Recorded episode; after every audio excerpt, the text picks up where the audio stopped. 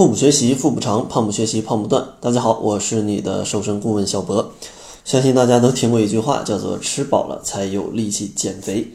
但是呢，咱们减肥也不能吃得过饱。通常呢，我都建议大家去吃到一个八分饱。那可能你会问，为什么吃得过饱会不利于咱们的减肥呢？主要可能有以下三个原因。第一个呢，就是吃得多，它会让你的脂肪堆积，让你长赘肉。其实让我们发胖的主要原因就是摄入的热量大于每天消耗的热量。所以说，如果平时吃东西毫无节制，每天摄入过多的热量，长此以往，多余的热量就会囤积在体内，转化成为脂肪在身上，你的好身材就这样毁了。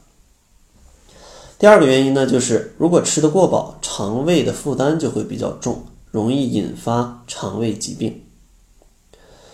因为你吃的太饱，就相当于加重了胃消化的负担，使我们的消化系统时刻处于一种超负荷的工作状态，容易影响食物的正常消化。同时呢，胃为了消化这些食物，也会分泌大量的胃液，这样也容易导致胃黏膜被胃液腐蚀破坏，可能会出现反胃啊、吐酸水啊这些不良反应。长此以往，还有胃溃疡的困扰。第三个原因呢，就是吃的太多会导致你大脑反应迟钝，非常容易疲劳。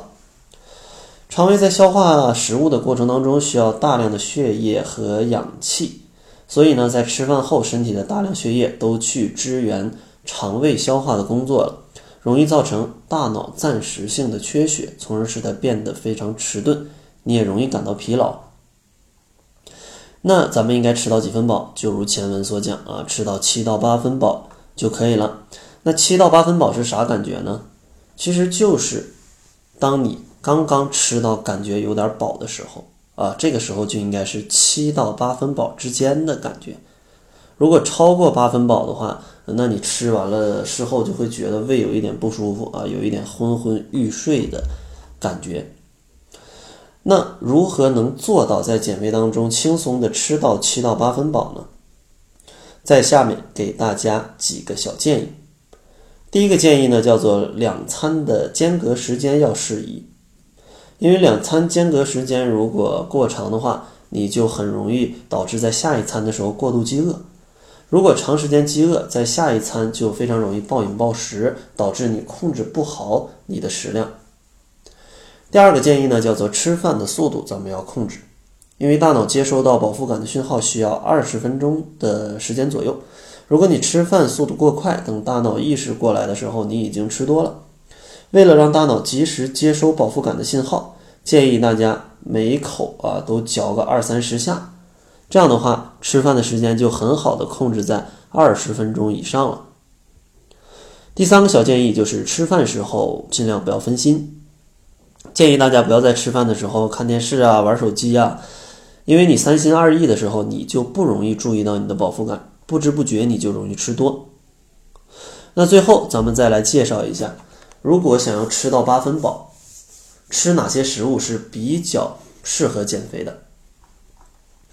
第一类食物呢，就是选一些饱腹感比较强的食物，像富含丰富蛋白质啊、丰富的膳食纤维的食物啊，都是不错的。